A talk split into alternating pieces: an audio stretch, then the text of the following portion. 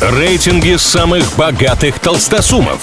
Списки самых популярных знаменитостей. Названия самых впечатляющих достопримечательностей и не только.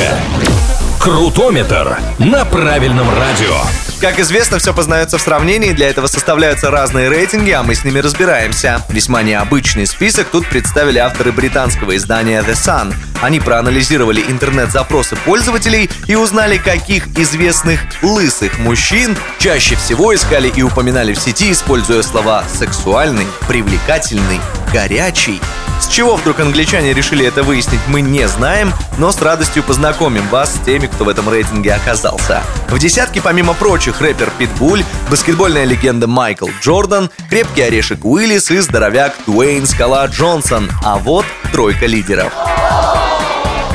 Третья позиция у звезды «Форсажа» и перевозчика Джейсона Стэтхэма. Его имя с прилагательным «сексуальный», «горячий» или «привлекательный» упоминали в сети более 7 миллионов раз. Кстати, на днях Гай Ричи представил трейлер нового фильма со Стэтхэмом в главной роли. Он там, конечно, играет очень крутого парня.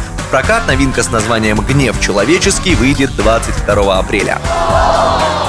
На второе место списка лысых и горячих попал культовый боксер Майк Тайсон. И это в 54 года. Хотя чему мы удивляемся, если он и на ринг выходит в этом возрасте. Буквально в мае Железный Майк проведет очередной бой.